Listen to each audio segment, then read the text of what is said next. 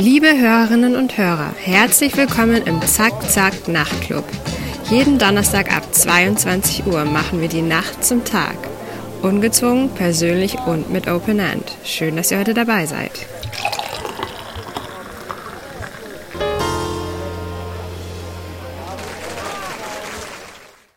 Hallo liebe Hörerinnen und Hörer, das ist was, was ich jetzt zum ersten Mal sage. Wir haben ein neues Format bei Zack Zack. Herzlich willkommen im Nachtclub. Ich erkläre noch mal kurz, wie das funktioniert. Ähm, jeder Redakteur, jede Redakteurin kann sich nach Gusto, ganz nach Lust und Laune äh, einen Gast einladen und mit ihm oder ihr plaudern, worüber man eben will und was einen so interessiert. Wir haben ganz unterschiedliche Leute da in der Redaktion mit ganz unterschiedlichen Interessen. Und das wollen wir euch äh, ein bisschen zeigen und hoffen, dass euch auch interessiert, was uns interessiert und worüber wir mit unseren Gästen so plaudern. Äh, es gibt einen kleinen Anklang an den äh, viel zitierten legendären Club 2. Äh, wir setzen uns kein Zeitlimit. Wenn wir in einer Viertelstunde alles ausgeredet haben, dann ist es in einer Viertelstunde vorbei. Äh, und wenn wir die ganze Nacht brauchen, dann brauchen wir die ganze Nacht. Zu hören immer ab Donnerstag 22 Uhr und dann so lange ihr wollt. Ich darf heute den Anfang machen. Ich habe mir einen Gast eingeladen, äh, Ihr habt es schon gesehen, zu Gast ist heute Robert Misig. Hallo Robert, schön, dass du da bist. Hallo, wunderbar, endlich mal wieder in einem Nachtclub. genau, endlich einmal wieder in einem Nachtclub. Ähm, die Situation, in der wir stecken, hat ein bisschen zur Namenswahl äh, beigetragen. Äh, wir haben Pandemie. Äh, was wir alle miteinander nicht machen, ist in einen Nachtclub gehen, also außer vielleicht zum Martin Ho, aber ich glaube, du und ich, wir waren da noch nie? War ich noch nie. Nein. Ich wüsste, irgendwann habe ich sogar gegoogelt, was der alles hat, um auszuschließen, dass ich zufällig mal wo gewesen bin. Ähm, und äh, du hast ein Buch geschrieben äh, über, über die Situation, in der wir stecken. Äh, und das ist mit ein Grund, äh, warum ich mir freue, dass du da bist. Und äh, das Buch können wir zum Anlass nehmen, zu plaudern äh, über die Pandemie. Das Buch heißt Die neue Abnormalität unser verrücktes Leben in der pandemischen Gesellschaft. Und das ist aktuell im Picus Verlag erschienen. Und ich habe das gelesen und äh, habe war sehr dankbar, einen längeren, etwas längeren Text, ganz dick ist das Buch ja nicht, zum Glück, äh, über, über die Pandemie zu lesen, weil ich war es eigentlich gewohnt, dass, dass sich die Ereignisse ständig überschlagen und dass man von einem Tag auf den nächsten nur denkt und der Horizont ist irgendwie ganz eng geworden äh, und eine Einordnung zu lesen, die ein bisschen über die Tagespolitik hinausgeht, hat sehr gut getan, vor allem weil sie auch schon so früh erschienen ist. Wie, wie kam es, dass du so bald entschieden hast, ein Buch zu schreiben und du musst es ja wahnsinnig schnell geschrieben haben? Naja, erstens mal, ähm, so früh ist ja nicht erschienen, es ist jetzt, glaube ich, auch nicht mal einen Monat raus, also ja das waren dann elf Monate Pandemie, wenn man so will. Ähm, und äh, ja, das finde ich schön, dass du das sagst übrigens, dass du es mit Gewinn gelesen hast. Zunächst setzt du immer hin äh, und schreibst so etwas und hast das Gefühl, kann das nur überhaupt jemand interessieren? Oder ist es nicht gleichzeitig auch so, dass man so satt hat, dass man es eh nicht mehr, mehr hören will? Äh, auf der anderen Seite steckt man so massiv drinnen, glaube ich, als Gesellschaft, aber auch als Autor selber, logischerweise, äh, in dieser äh, Seltsamkeit, dass es da ja so viel zu beobachten gibt und zu überlegen gibt, was wert ist, auch festgehalten zu werden. Auch auf die Gefahr hin, dass vielleicht die Hälfte sich nach zwei, drei Jahren als völlig falsch herausstellt.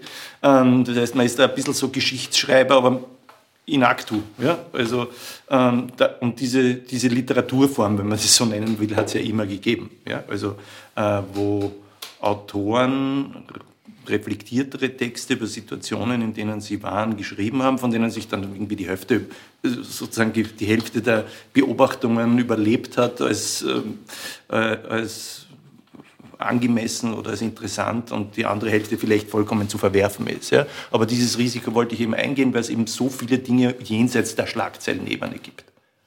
Was ist das überhaupt? Du hast es jetzt kurz gesagt, diese Literaturform. Was ist das überhaupt für ein Text? Ich habe am Anfang gedacht, okay, der Robert Misik hat ein Essay geschrieben. Äh, passt zwischen zwei Buchdeckel wunderbar. Äh, aber beim Lesen war ich mir dann immer mehr so sicher, weil das manchmal habe ich gedacht, vielleicht ist es doch eher Sachbuch oder es hat auch Reportagenelemente und manchmal wird es richtig, lyrisch. Äh, ist der Stilmix Absicht oder ist einfach so passiert? Der Stilmix ist naja, kommt drauf an, wie man, was man nennt. Also ja, einerseits Absicht, ja, es ist grundsätzlich würde ich sagen, ist es ein Essay, äh, im, äh, vor allem diese Hauptpassagen des Buches.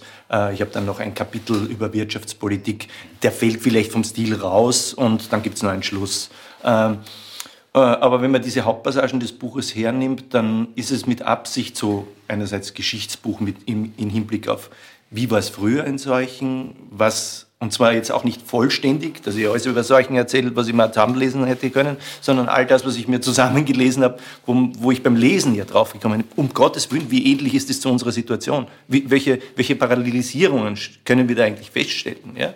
Ähm, äh, welche parallelen Ergebnisse kann unsere Situation auch zeitigen? Also wenn man jetzt auch äh, hernimmt, dass äh, natürlich Seuchen Motoren des gesellschaftlichen Fortschritts waren, Motoren der Solidarität auch. Da ist dann schon schwieriger, aber zumindest äh, solidarischer Institutionen, wenn man in solchen gesehen hat, dass selbst der Reichste nicht äh, quasi gut überleben kann, wenn das Gesundheitssystem für die Ärmsten nicht funktioniert oder die Wohnungspolitik.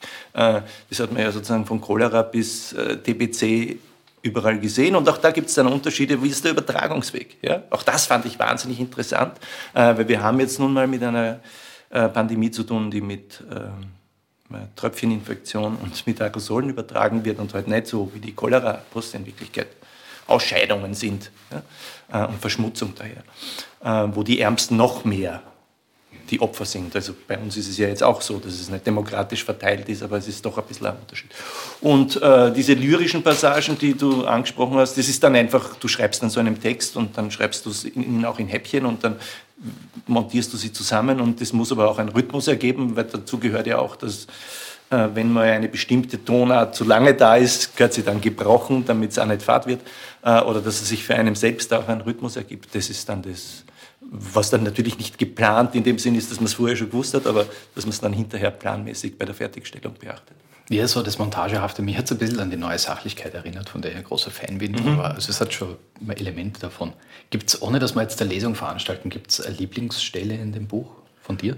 Oh, oh es gibt das fällt mir, also sozusagen, das habe ich mir jetzt nicht so überlegt, aber äh, schon diese Sachen, die äh, äh, am lieb, die Lieblingsstellen, die ich habe, sind die, wo ich mich versuche auseinanderzusetzen äh, mit unserem Alltag oder dem Alltag von Menschen in unserer Situation und wo ich die versuche äh, in, in Worte zu fassen. Ja? Also, ähm, also komischerweise die Dinge, die eher nicht überraschend sind, äh, sondern die, die eh jeder von uns überlebt, durchlebt, aber die wir eigentlich dann nicht in Worte in der Regel fassen. Ja?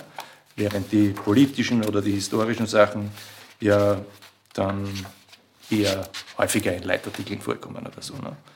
Ähm, ich fand auch, äh, was weiß ich, also zum Beispiel finde ich ja diesen Begriff, es gibt ja sozusagen in, in, in den USA schon ähm, äh, solchen Literatur, also Lyrik, solchen Lyrik, also es gibt Lyriker haben äh, äh, Corona-Lyrik produziert und der Titel lautet Zusammen in einer plötzlichen Seltsamkeit.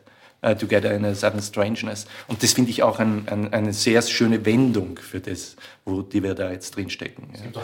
Und diese, genau, und diese leere Zeit, diese leere Zeit, dieses, wir sitzen unsere Zeit ab, ja, und diese, ähm, Gelassenheit und auch diese Stockung, die das auch ausmacht. Wir sind ja alle nicht, nicht unbetroffen von äh, allen ähm, depressionstriggernden oder nennen wir es mal zumindest depressive Verstimmungen triggernden äh, Umständen. Und das, obwohl wir alle in völlig unterschiedlichen Umständen sind, das muss man ja auch nicht vergessen. Ja. Dieses Wir, das es eh nie gibt, gibt es natürlich in der Pandemie noch viel weniger, weil so viele Details eine Rolle spielen. Also wie ist es denn mit der Solidarität in der Pandemie? Ähm, kann man unterschiedliche Leute erleben die Pandemie ganz unterschiedlich. Das hängt von der eigenen Wohnsituation ab, von der ökonomischen Situation, von der Gefahr, die statistisch für einen selbst ausgeht von der Seuche, aber auch von der vielleicht von der psychischen Resilienz oder den Sorgen, die man mitbringt. Hm, spaltet die Pandemie uns gerade in ganz viele Einzelteile? Werden wir atomisiert als Gesellschaft oder gibt es oder gibt's Stellen, wo die Solidarität zunimmt? Äh, also zunächst einmal ist es so, dass Pandemien und Seuchen nicht leicht Motoren der Solidarität sind, weil es äh, du kaum gemeinsam agieren kannst. Das Solidarischste, was gibt, ist, dass du daheim einsperrst ne? und niemand begegnest und wenn du rausgehst, ist der andere schon potenziell eine Gefahr. Also äh, so eigentlich in der ersten Welle, die eher eine Mini-Welle war, aber wo wir alle irgendwie, es war neu und haben nicht gewusst oh, und so. Wir haben irgendwie alle geglaubt, wir werden sterben und selbst wenn wir das nicht geglaubt haben, haben wir zumindest irgendwie, war da in der Trafik, wenn hinter dir einer gewusst hat, na, servus, ne? Also dann war das nicht einer, wo ich mir gedacht habe, den muss ich jetzt retten, der Arme hat Husten, äh, sondern wo ich mir eher gedacht hätte, schnell weg. Ne? Also das ist, und das ist natürlich immer in solchen schon so gewesen, also dass die Leute, also das geht der historischen Seuchenliteratur, äh, diese Geschichten, wo die Leute einfach versucht haben, so schnell wie möglich die Stadt zu verlassen und selbst wenn sie ihre Verwandten zurückgelassen haben. Nicht? Das ist jetzt, ähm, das ist was ganz anderes als bei einem Erdbeben. Ja? Also da kannst du einen Obdachlosen, der sich gerade das Haus eingestürzt ist, aufnehmen bei dir und kannst solidarisch sein, musst nur deine Wohnung teilen. Ähm, aber da wird der Mitmensch zur potenziellen Gefahr. Der Mitmensch wird zur potenziellen Gefahr. Äh, jetzt ist es natürlich bei unserer äh, Gott sei Dank nicht ganz so tödlichen Seuche ähm, etwas ganz anderes aber es zerreißt uns auch. In der ersten Welle, glaube ich, haben wir natürlich sehr stark gemerkt, wie schon Solidaritätsgefühl, dieses wir schaffen das gemeinsam und die Leute halten zusammen und äh, die jungen Leute dann Einkaufsnetzwerke gründen, mit denen sie, da sind sie einkaufen gegangen, haben es zu den Risikogruppen nach Hause getragen und so weiter. Und äh, das äh, war auch ein irrsinniger Schwung an Solidarität. Ich glaube, man hat auch gemerkt, etwas, was, glaube ich, so eh immer da ist, dass die Leute das das Gefühl haben, es wäre Zeit für mehr Solidarität. Uns fehlt was in unserer Gesellschaft mit, so, mit wenig Solidarität und mit wenig, man kennt sie nicht mehr im Viertel, geschweige denn, dass man zusammenhält. Und Aber plötzlich gab es einen Anlass, sie zu zeigen. Genau, es war, gab einen Anlass, sie zu zeigen und das, äh, das, das ist auch nicht völlig weg. Also ich glaube auch nicht, dass das weg ist. Also diese Solidarität und dieses äh, Zusammenhalten, wir schaffen das gemeinsam, das heißt immer noch in vielen, vielen Milieus, vielleicht nicht in allen, aber in vielen. Und äh, natürlich in ihrem Jahr ist es eine andere Situation, jeder hat schon über. Was man auch merkt eben ist, und das habe ich auch in Gesprächen und in Quellen, wo mir Leute was geschrieben haben bei der Vorbereitung des Buches, äh, gemerkt, dass viele Leute sagen, dass sie natürlich sehr belastet sind. Und sehr belastet zu sein heißt, dass du emotional mit dir beschäftigt bist und dann natürlich relativ wenig Raum hast, dich mit anderen zu beschäftigen. Und und bist da gereizter, als das vielleicht sonst wärst. Und das zerreißt natürlich auch, das sehen wir ja jetzt. Du hast ein Thema angesprochen, das kaum angesprochen wird, obwohl es ganz sicher bei vielen in den Hinterköpfen ist und auch äh, in der Politik eine große Rolle spielt, nämlich dass man abwägen muss. Also man muss, äh, gerade die politischen Entscheidungsträgerinnen müssen abwägen, wie viele Tote bin ich bereit potenziell in Kauf zu nehmen für, äh, für wie viel besseres Wirtschaftswachstum. Okay oder Jobsicherheit oder es sind ja auch Dinge, die das Leben von Menschen bestimmen und die, so Armut tötet auch, wie wir wissen. Also ähm, die Abwägung muss man sicher treffen. Es spricht aber niemand öffentlich darüber, dass die Abwägung getroffen wird. Ich kann mich erinnern an den Fall eines US-amerikanischen Politikers, eines Vizegouverneurs, der gesagt hat, äh, er würde sterben fürs Wirtschaftswachstum. Ähm, das hat einen ziemlichen Aufschrei verursacht. Danach war die Debatte eigentlich gekappt. Ja, er hat sie dann noch ein bisschen, wie soll ich sagen, ein bisschen anschlussfähiger formuliert. Großeltern würden sterben für ein Wirtschaftswachstum, das ihren Enkelkindern äh, bessere wirtschaftliche Aussichten und ein besseres Leben garantiert. Ähm, ja, natürlich. Also das ist äh, schwer abzuwägen, eben auch, weil Armut und äh, Arbeitslosigkeit gesundheitliche Folgen haben, wobei wir dann natürlich auch unklare Statistiken haben. Also äh, es ist ja dann vielleicht weniger die Wirtschaftskrise als die Austeritätspolitik. Ja? Also, äh, also das gibt es ja auch Dinge, die du dann anders machen kannst, als man es in Griechenland oder in Großbritannien nach der Finanzkrise gemacht hat. Also müssen ja diese Sterbestatistiken für unsere Zukunft nicht zustreffen. Das, ist, haben wir noch in der Hand. Ja? Äh, ich glaube, das ist aber natürlich noch mal sehr viel diese Abwägungs... Wir müssen ja dauernd abwägen im Leben. Ja? Und es ist jetzt nicht nur die Abwägung zwischen äh, Retten von Kranken und Wirtschaftswachstum, was sozusagen weniger Tote, äh, es ist ja auch, es sind ja zehn Dinge, die wir täglich abwägen müssen. Nicht nur Politiker, wir auch, ja? weil wir, wir wollen ja mitreden. Ja? Wir haben ja alle, wollen eine Meinung dazu haben. Ich meine, wer sitzt denn daheim und sagt, ich weiß nicht, was richtig ist, ich mache nur das, was man mal sagt. Also ich meine, jeder hat eine Meinung dazu, aber um diese Meinung zu haben, musst du Inzidenzien, Neuinfektionen, die gerade Sterblichkeit, die Impfrate unter den Risikogruppen, äh, die mögliche Gefahr von Hospitalisierungen der Jüngeren, äh, das Wirtschaftswachstum, äh, die sozialpädagogischen Folgen bei den Kindern, die Folgen bei den Jugendlichen. Ich meine, es ist ja dann bei einem Achtjährigen ist was anderes bei einem Zwölfjährigen und bei einem 21-Jährigen. Also all diese Dinge musst äh, gegeneinander abwägen. Also sind es circa eine Gleichung mit 18 Variablen, vor denen du stehst. Und das bringst natürlich nicht zusammen. Ja? Das bringst nicht zusammen. Du kannst äh, dann natürlich auch nur eine Gefühlsbilanz ziehen. Äh, aber in Wirklichkeit stehst du vor einer Gleichung, wie, wie wenn du in der Schule vor einer Gleichung mit 18 Variablen sitzt, der Kopf raucht und du weißt, wird nie, du wirst es nie definitiv wissen.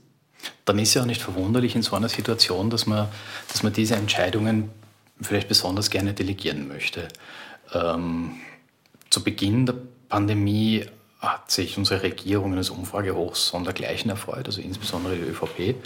Äh, mittlerweile ist die Stimmung nahezu schon am Kippen. Ähm, das Gefühl, manche machen äh, die Politik auch schon für Dinge verantwortlich, für die die Politik nichts kann. Und das sage ich hier im Studio eines dezidiert regierungskritischen Mediums. Also die Situation ist schwer durchschaubar, ist nicht oder sehr wenig planbar. Da passieren Fehler oder es passieren auch rational gute Entscheidungen, die sich später als Fehler herausstellen. Ähm, was heißt denn diese Krise eigentlich für die Art, wie wir die Regierenden betrachten? Ja, das ist natürlich eine ganz schwierige Frage, weil erstens mal äh, kaum jemand von uns wird sie ohne einer, äh, wie soll ich sagen, ohne einer, eines Vorurteils betrachten. Also wenn du mich fragst, was hältst du von der Politik von Sebastian Kurz, dann da muss ich immer in Rechnung stellen, dass ich schon grundsätzlich nicht sehr viel von der Politik von Sebastian Kurz und von der Person Sebastian Kurz halte.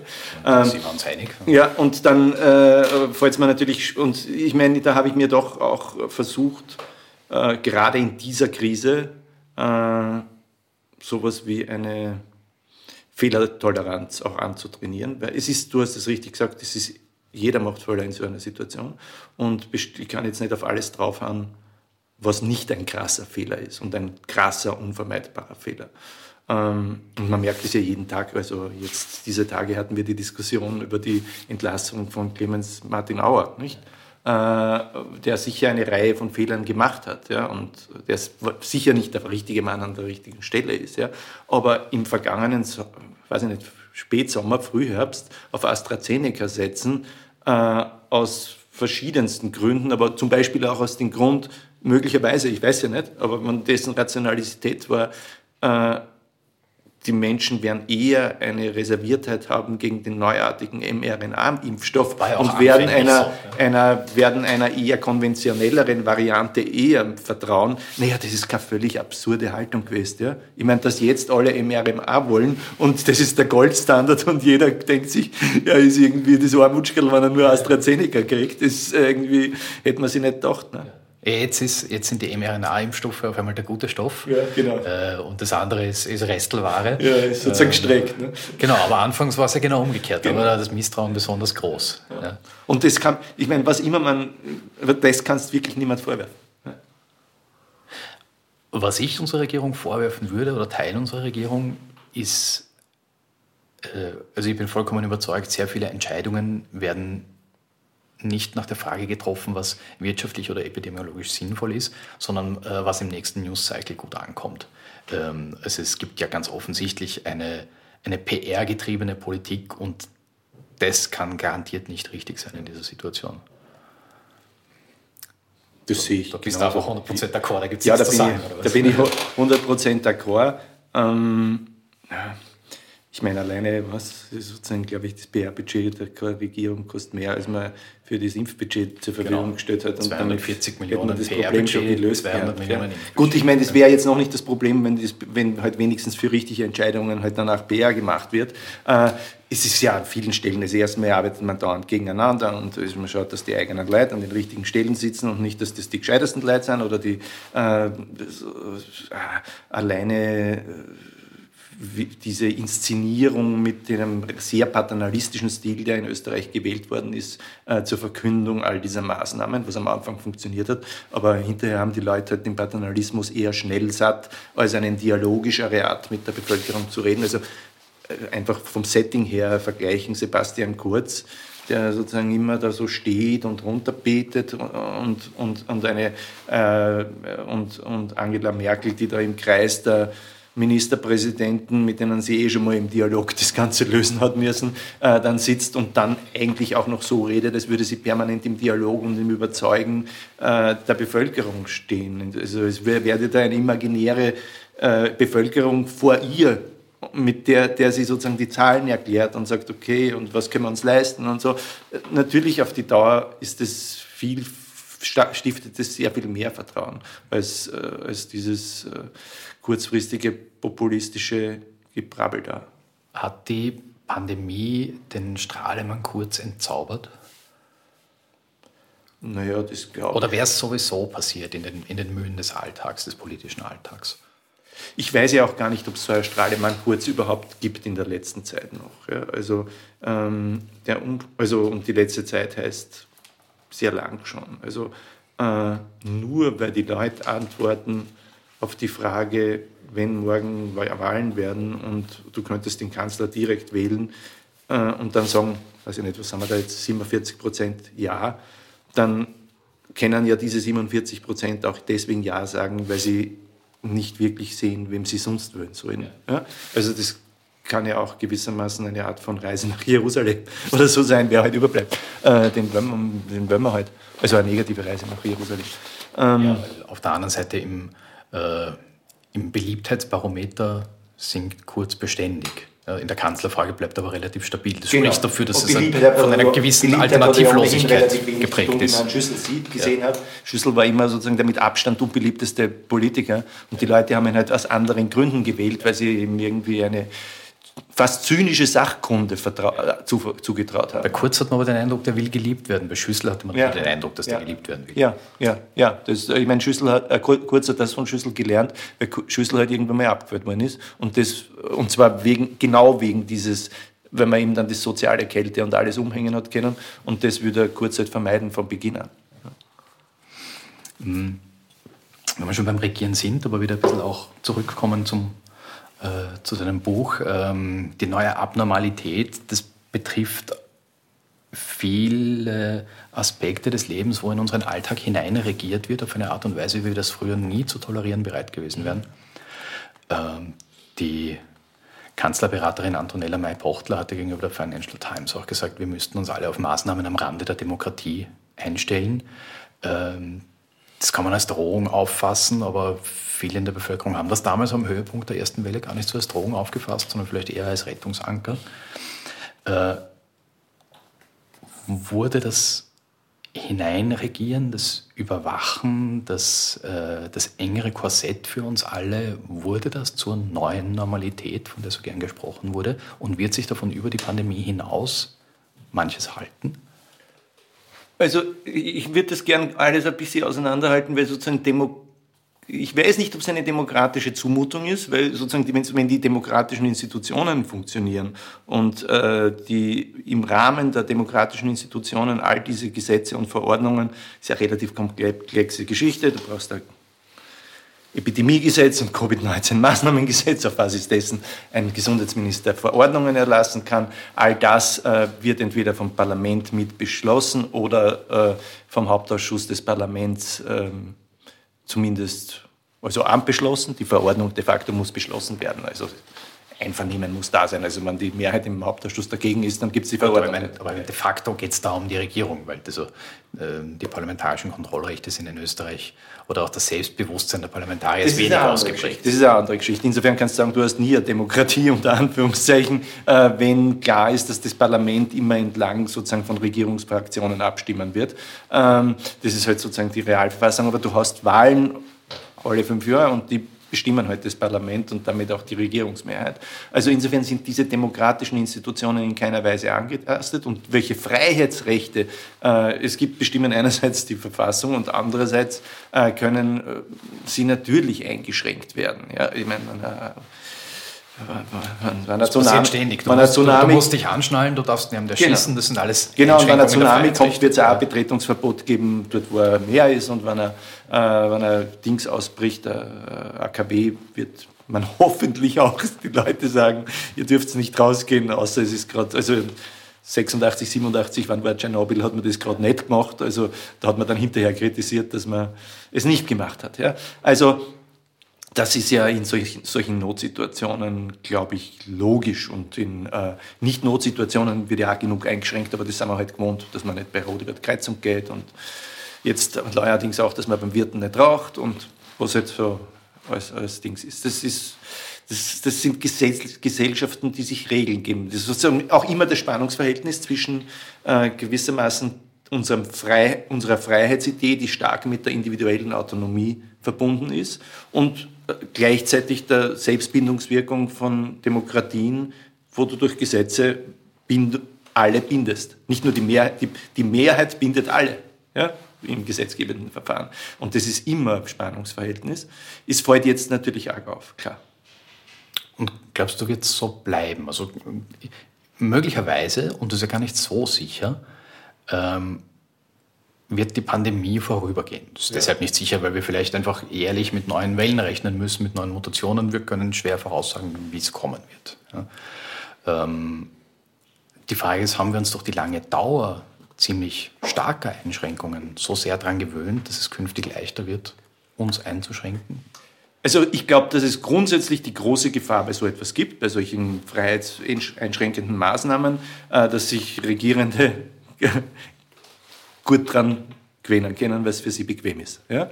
Ähm, das Gute, wenn man so will, an den Pandemie-Maßnahmen ist, dass, dass, dass das so spezielle Maßnahmen sind, dass sie für den normalen, normalen Alltag eigentlich völlig belanglos. Ich meine, sozusagen, was, was soll davon bleiben, dass man ähm, nach 20 Uhr die Straße nicht betreten darf, dass man nicht zum Vierten geht darf, dass sich nur vier Leute treffen. Also, wenn die Pandemie aus ist, ist das alles weg. Ja? Also, und da wir, bestimm, da wir bestimmte Dinge, bei denen es gefährlicher gewesen wäre, nämlich Zugriff auf Daten und so weiter und so fort, dass wir diese, da wir diese Dinge nicht gemacht haben, im Unterschied zu anderen Ländern, äh, besteht ja auch diese Gefahr nicht.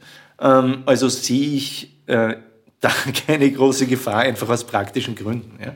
Also an sich traue ich Regierenden alles zu, aber in dem Fall ist halt, wüsste ich nicht, was sie davon gern behalten würden aus ihrer Sicht. Und wenn wir ein bisschen weggehen von der Politik und darüber reden, wie, wir haben es vorher eh schon kurz angesprochen, aber ähm, was die Pandemie mit uns, unserem zwischenmenschlichen Umgang macht. Ähm, wir haben uns daran gewöhnt, etwas, was wir früher vollkommen abgelehnt haben. Wir haben uns daran gewöhnt, dass alle Menschen in der Öffentlichkeit maskiert sind. Ähm, ich merke selbst oft bei mir, normalerweise, wenn ich mich im öffentlichen Raum bewege, äh, ich lächle die Menschen gerne an. Das, man kommt einfach leichter durch den Alltag, wenn man ein bisschen freundlich schaut. Ähm, und merke jetzt, das verfängt überhaupt nicht mehr, weil das sind Leute gar nicht. Also es gibt auch Masken, wo drauf steht, unter dieser Maske schaue ich freundlich. Ähm, ja. Und dazu dieses ständige Gefühl, äh, ich bin eine Gefahr für die anderen und die anderen sind eine Gefahr für mich. Ähm, wie nachhaltig ist die Entfremdung, die wir im Moment spüren? Ob sie nachhaltig ist, weiß ich nicht, aber äh, sie ist wahnsinnig arg, glaube ich. Also ähm, äh, du hast es schon geschildert, wie es dir geht und mir geht es da sehr ähnlich. Also ich bin eigentlich ein Mensch, der äh, Menschen mag ja, und der auch Menschen gerne anschaut und äh, sozusagen mit, mit so Menschen dann irgendwelche Geschichten ausdenkt, die müssen nicht stimmen. Also so, ja, also man hat ja das auf eine, seine Fantasie und denkt, legt sich dann die Wirklichkeit zurecht. Äh, und das ist natürlich nicht nur fantasiert, dass man Leute ausschaut, sondern man redet ja auch mit Leuten. Also man kennt ja auch verschiedene Milieus und tut halt dann bestimmte Typen dazuschlagen und so. Äh, und äh, also bin jetzt sicher jetzt niemand, der sozusagen so menschenfeindlich durch die Welt geht. Und ich das ist das eine. Und das, zwei, und das geht mir wahnsinnig ab. Und das, ich merke, dass ich dann, was ich, im Supermarkt manchmal die Leute anstarre, weil man halt länger hinschauen muss, um irgendwie ein Gefühl für die Leute zu bekommen, wenn du nur so einen Ausschnitt siehst. Ne? Und es ist dann fast ein bisschen peinlich, aber auf der anderen Seite auch nicht, weil die Leute starren ja auch. Also, ich sehe so, quasi auf Augenhöhe buchstäblich. Ähm, und was mir dann auch wahnsinnig abgeht, ist äh, diese informellen Gespräche mit Leuten äh, oder auch nicht, also sozusagen meine besten Freunde oder die, mit denen ich engen Kontakt habe, treffe ich ja eh dauernd. Ja? Aber so Leute, die man halt nicht kennt. Ja? Ähm, sei das jetzt beim Wirten oder irgendwo draußen stehen und warten oder so irgendwas. Äh, oder sei das Leute bei Veranstaltungen, was ich ja auch, auch oft habe, normal, normal ne? und zwar nicht nur in Wien, sondern auch in Landeshauptstädten oder auch in Deutschland oder auch in äh, Kleinstädten. Und natürlich weißt du da auch, dass da ein anderes Publikum ist. Ich weiß natürlich, wenn ich in, weiß ich nicht, Kirchdorf bin, habe ich einen anderen Typus Publikum, als wenn ich in Innsbruck bin oder wenn ich in Frankfurt am Main bin. Ja? Und weiß auch, dass zum Beispiel je kleiner die Stadt ist, umso größer ist eigentlich die Breite des Ausschnitts aus der Bevölkerung. Ähm, das heißt, es sind ja eigentlich dann die interessantesten Begegnungen, weil du nicht mehr der Bubble nicht begegnest, sondern ganz anderen Leuten.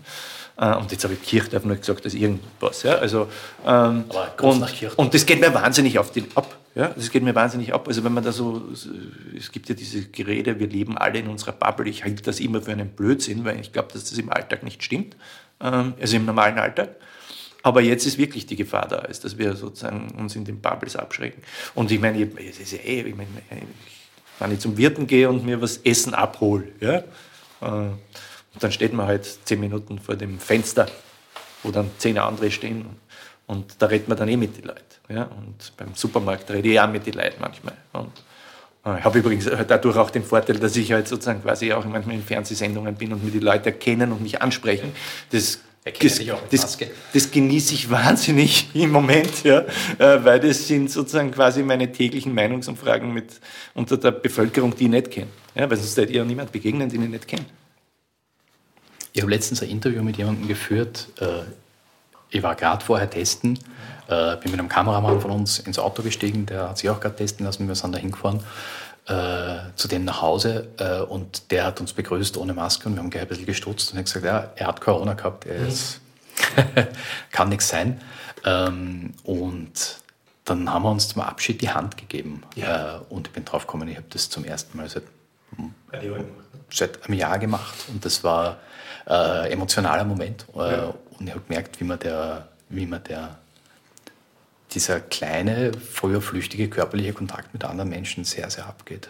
Ja, ich habe mir das auch schon gedacht, wie wird das in den, in den nächsten Monaten wird sich ja einiges verändern, weil einerseits gibt es die Typus, den du geschildert hast, der Menschen, die es schon gehabt haben und damit Antikörper, die gibt es eh schon muss eh schon mindestens 600.000, 700.000. Viel mehr als wir glauben und das ist von sich selbst wissen. Wahrscheinlich. Ja, wahrscheinlich sind es so circa, wahrscheinlich wenn es eine Million sind insgesamt, äh, dann ist es, glaube ich, hoch. Ähm, und dann gibt es ja zunehmend diejenigen, die geimpft sind. Also wenn man die zusammenzählt, sind wir jetzt bald bei zwei Millionen.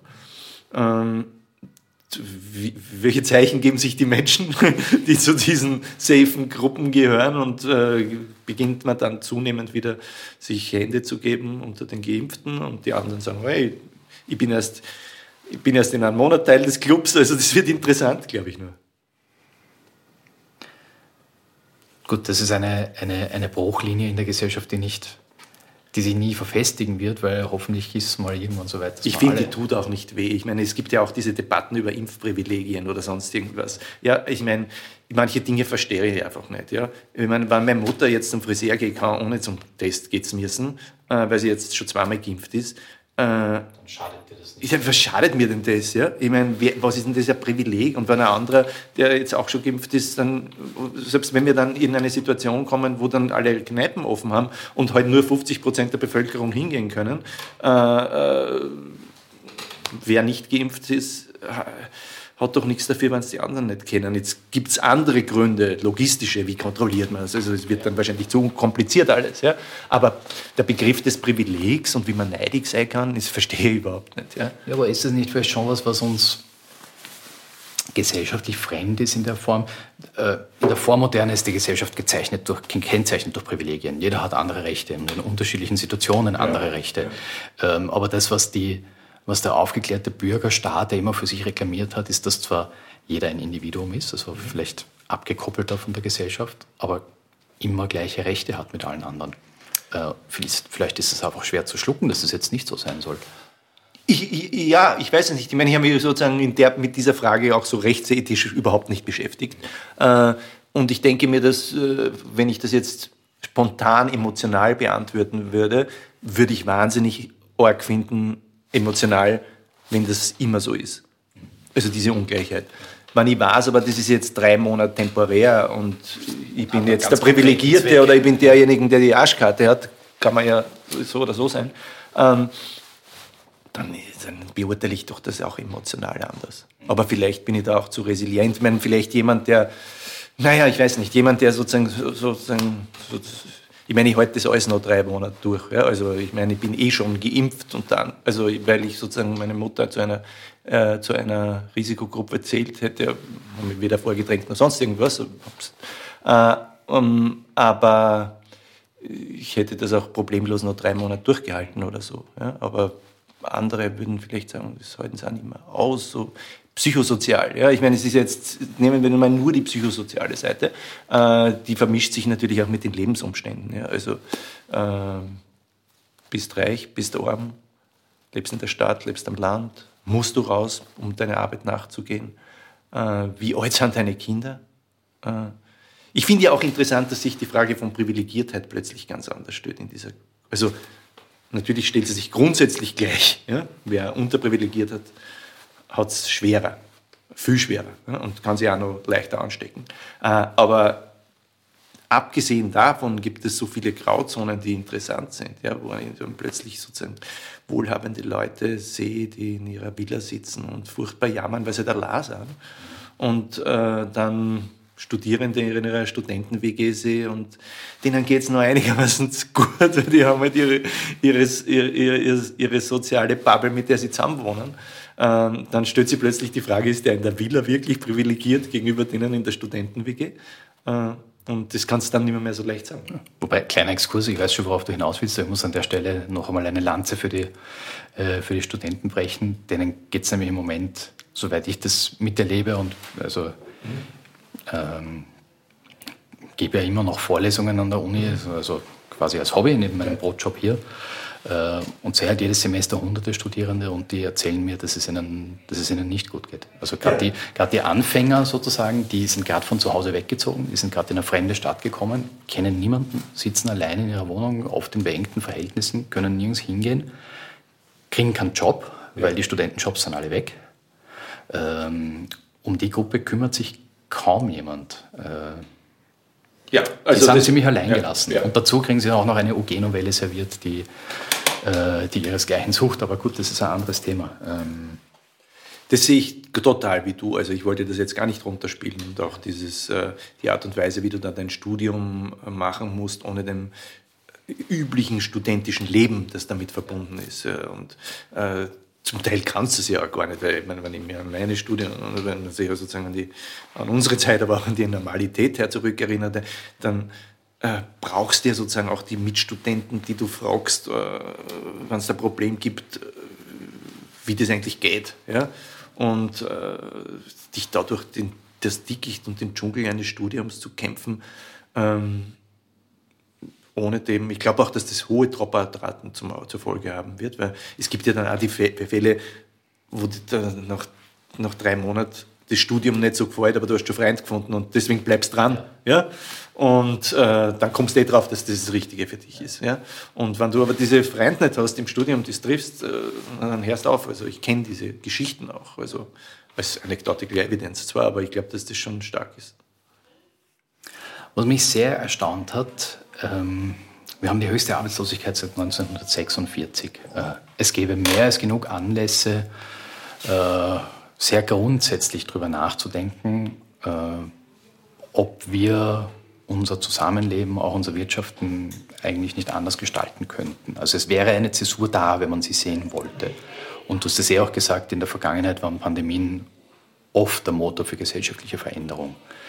Äh, das scheint überhaupt nicht der Fall zu sein. Genauso wenig wie die Finanzkrise 2007 sehe ich im Moment überhaupt keine Ansätze, dass man substanziell irgendwas an der Wirtschaftsweise ändert oder dass man über bedingungsloses Grundeinkommen nachdenkt, was jetzt gerade vielen helfen würde. Ähm, muss man nicht dafür sein, gibt es auch gute Argumente dagegen. Ja, ähm, aber ich hätte erwartet, dass, diese, dass die Extremsituation dazu führt, dass man dass es stärker ins Bewusstsein rückt, wir könnten unser Leben auch anders gestalten. Das scheint aber nicht so zu sein, oder? Die Frage ist, was man unter anders versteht. Ne? Also sozusagen die Leute wollten, die Menschen wollten immer Sicherheit Wohlstand und dann Arbeit.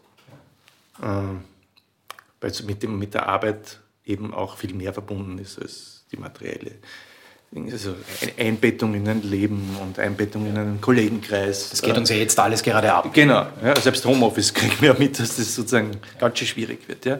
Und auch der Respekt der Stelle. Jetzt kann man sagen, es ist eine furchtbare Welt, in der äh, Respekt und Selbstrespekt abhängig ist vom Beruf und dass man sagen kann, ich bin Ingenieur, ich bin Pflegerin, ich bin X. Ja. Ähm, und dass, wenn jemand sagt, ich bin Supermarktkassierer, das schon wen, weniger Respekt heischend ist, als wenn einer sagt, ich bin Ingenieur. Also äh, ist alles furchtbar, aber das, das wollten die Menschen auch immer. Ja? Also, und ich glaube, daran wird sich natürlich nicht so viel ändern. Und meine, was man schon sieht, ist erstens mal, dass, äh, und da kann, da sich was ändern, glaube ich, dass diese äh, dass Respekt in einer Gesellschaft schon heißt, äh, dass jedem Solidarität gebührt und jedem Solidarität gebührt, das halt heißt dann auch, dass äh, jemand, dass die Leute, die uns, die, die sogar wichtige Arbeiten für eine Gesellschaft verrichten, nicht äh, quasi mit Battle abge, abge, abgespeist werden. Ja? Ähm, diese sogenannten berühmten Systemrelevanten, aber auch alle anderen. Ja? Und wie, man Leute, wie Leute arbeiten in Logistikzentren und die Paketdiensten und so weiter. Aber wie ist es denn jetzt mit den, mit den viel zitierten Corona-Heldinnen, die ja. nicht einmal ihren Corona-Tausender bekommen haben, der offenbar äh, PR-Schmäh war? Ähm, die Leute in den Logistikzentren, die Leute in den Supermärkten, die Lkw-Fahrer. Äh, wir haben in der Pandemie gesehen, welche Leute wir ja. wirklich brauchen, um unsere Existenz zu sichern. Ja. Ähm, und äh, es ist ja gerne die Rede davon, dass, äh, dass der Respekt für einen, für einen Beruf oder eine berufliche Position gezollt wird und auch die Bezahlung dafür äh, hat was mit der Verantwortung zu tun, die man im Beruf hat. Und jetzt hat sich gezeigt, ganz viele Leute haben ganz wesentliche Verantwortung für unser Weiterleben. Ähm, aber es ist keine ernsthafte Diskussion zustande gekommen, dass man, dass man vielleicht die Tarifverträge äh, sehr ernstlich anpasst. Also wie gesagt, nicht einmal ein Tausender war für die Leute drin. Und das, äh, da reden wir dann vielleicht sogar in diesem Bereich sogar noch von Leuten, die sozusagen in einem normalen Arbeitsverhältnis angestellt arbeiten und ohnehin all diese äh, sozusagen Gutes bekommen, die damit zusammenhängen, wenn man das Gutes nennen mag, ja? also was eigentlich die Selbstverständlichkeit sein sollte. Ja?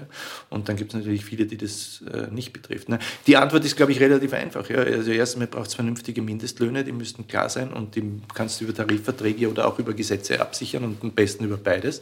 Also ein gesetzliches Minimum und darüber bitte alles an äh, Tarifverträgen und Ordnung auf den Arbeitsmärkten, dass äh, wer so eine abhängige unselbstständige Arbeit verrichtet, auch als Angestellter mit allen Rechten zu gelten hat. Und äh, da haben wir natürlich einen Wildwuchs zugelassen, dass das alles sozusagen quasi Freidienstnehmer, also quasi so, so eine Scheinstellung, wie es quasi ein, ein, normales täglich neues Taglöhnertum.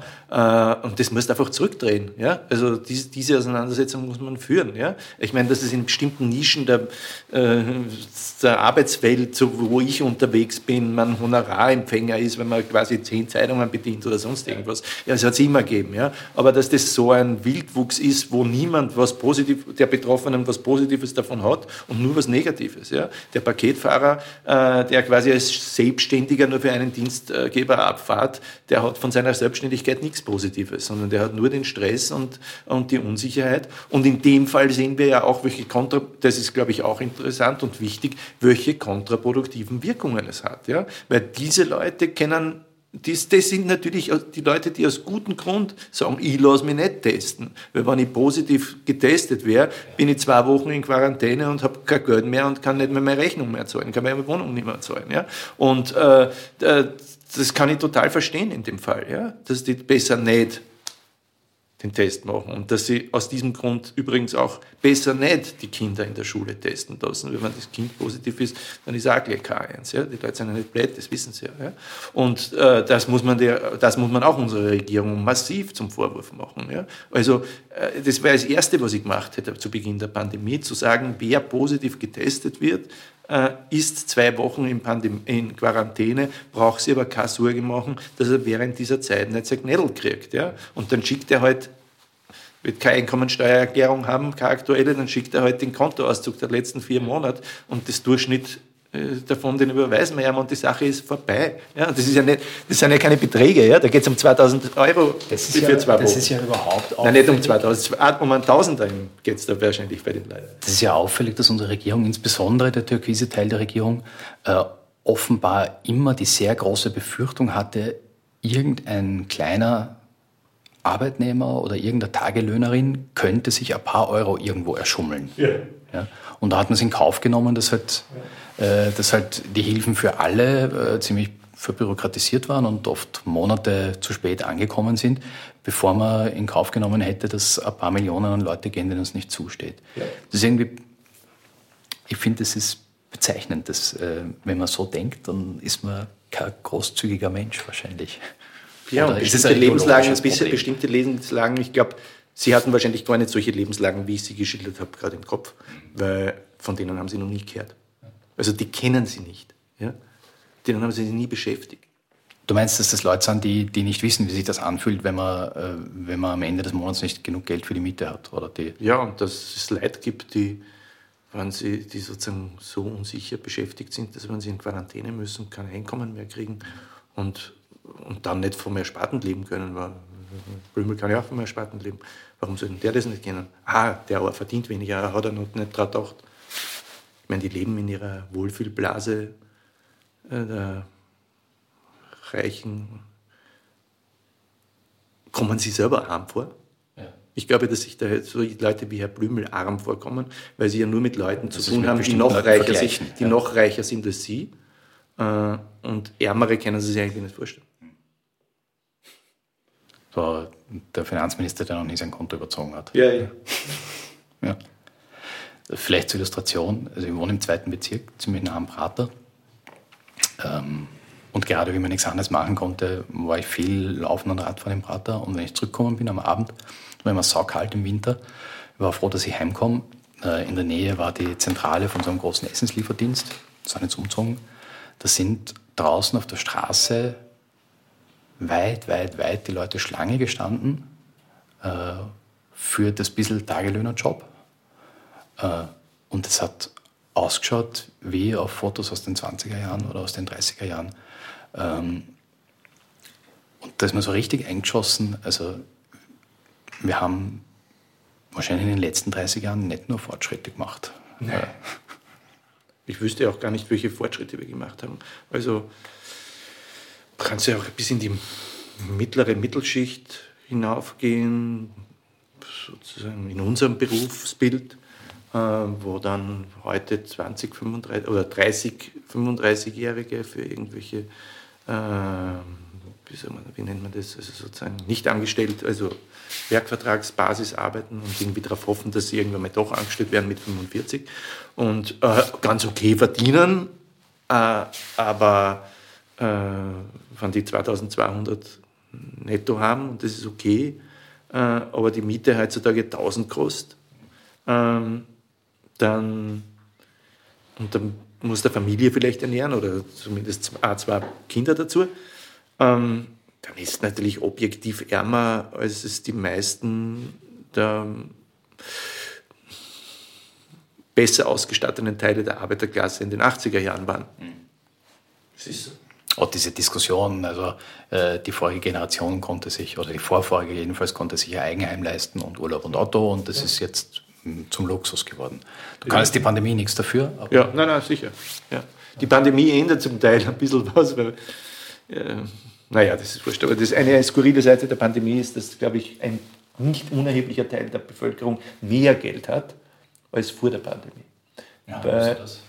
Na, ich glaube, wie viel, wie, rein statistisch betrachtet, circa 10% der Bevölkerung werden, sollen es 20 sein, werden erhebliche Einkommenseinbußen haben. Durch Arbeitslosigkeit, Kurzarbeit äh, oder sozusagen die EPUs, die keine Einkommen haben. Da kannst du das addierst, bist bei, schätze ich mal, 1,5 Millionen. Äh, alle anderen haben keine Einkommenseinbußen, haben aber viel wenig ausgeben weil die konnten, du konntest nicht ausgehen, du konntest relativ wenig kaufen, äh, du konntest vor allem keine Urlaube machen.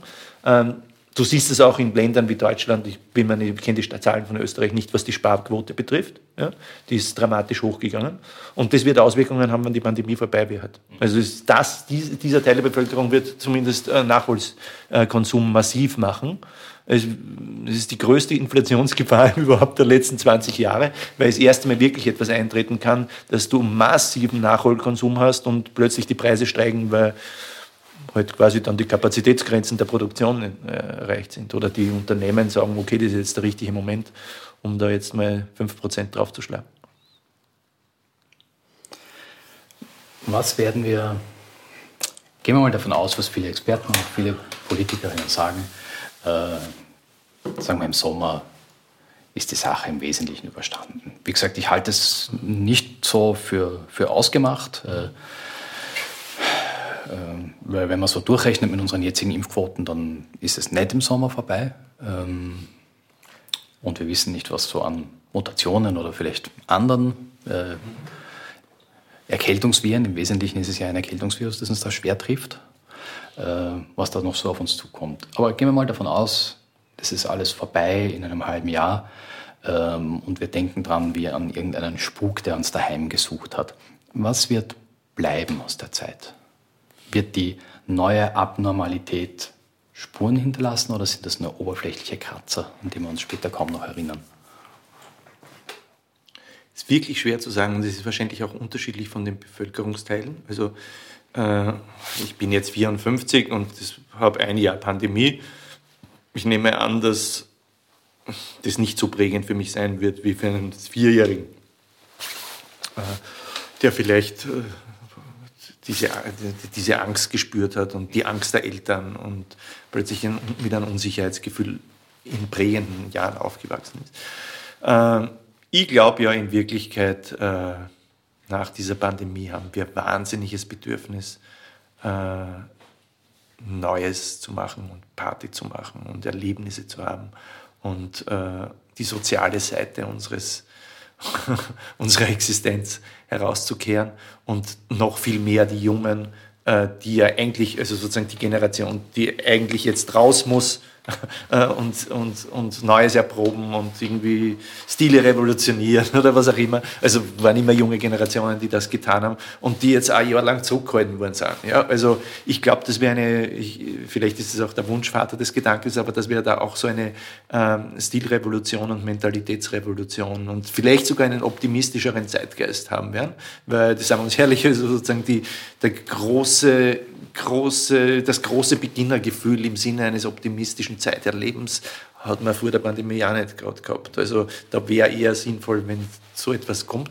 Hat es auch immer gegeben nach solchen Krisen. Ja? Also nicht das Jammern und um Gottes Willen, wir haben eine Krise hinter uns, Gottes Willen, wir haben einen Weltkrieg hinter uns, Gottes Willen, wir haben Genozide hinter uns, sondern Leute, die sagen, so, jetzt wollen wir aber leben.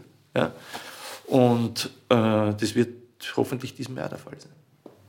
Also vielleicht wird es so sein, dass wir schon bald es, es krachen lassen und vielleicht einander mehr lieb haben, als wir es vor der Pandemie getan haben und vielleicht gibt es eine Aufbruchstimmung. Genau, mit allen Problemen, die dann kommen. Ne? Also wenn die goldenen 20er Jahre hat es vor 100 Jahren gegeben, vielleicht gibt es wieder goldene 20er Jahre und dann gibt es das nächste Problem.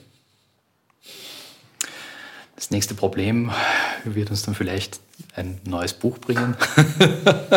so, ähm, ich habe immer das Gefühl gehabt, du schreibst, du schreibst ständig ein neues Buch, aber es ist eigentlich das, das erste seit längerer Zeit, bin ich drauf gekommen, oder? Für, für deine Verhältnisse. Jahr. Seit eineinhalb Jahren. Seit eineinhalb Jahren. Ja. Also, mir hat es geholfen bei der Einordnung. Äh, ich war völlig im Strudel der Ereignisse und mal äh, sich die Überlegungen von jemandem zu Gemüte zu führen, der sich ein bisschen Zeit genommen hat, das in einen größeren Kontext zu setzen. Das, das war auch psychisch hilfreich. Ja. Das freut mich. Das mehr, mehr Kompliment kann man gar nicht hören. Gut. Dann Super, danke dir. Also sehr schön, dass du da warst. Vielen Dank und ich hoffe, wir sehen uns bald mal wieder. Absolut. Fürs Zuhören bedankt sich Thomas Wallach. Zuständig für den guten Ton war Thomas Nasswetter.